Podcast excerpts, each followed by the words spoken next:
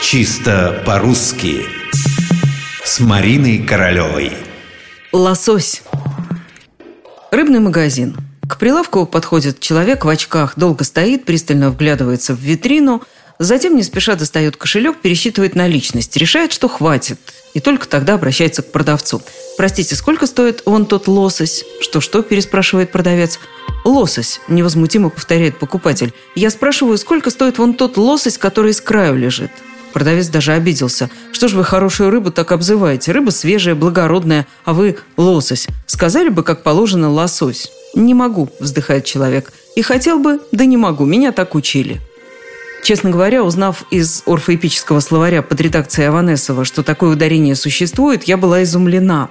И не только существует, оно обозначено как рекомендуемое. Впрочем, это едва ли не единственный словарь, где есть такой вариант произношения «лосось».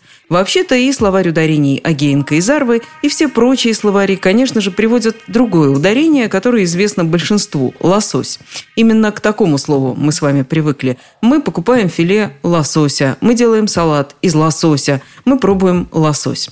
Как сообщает нам историко-этимологический словарь Черных, собственно, лососем салмо, салар. Рыбаки называют семгу во время метания икры, когда она, эта самая семга, высоко прыгает из воды.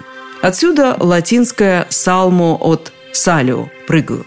В русском языке это слово известно с начала XVI века, только тогда оно было женского рода. В рыбных рядах просили, наверное, две лососи или лососи, а не два лосося.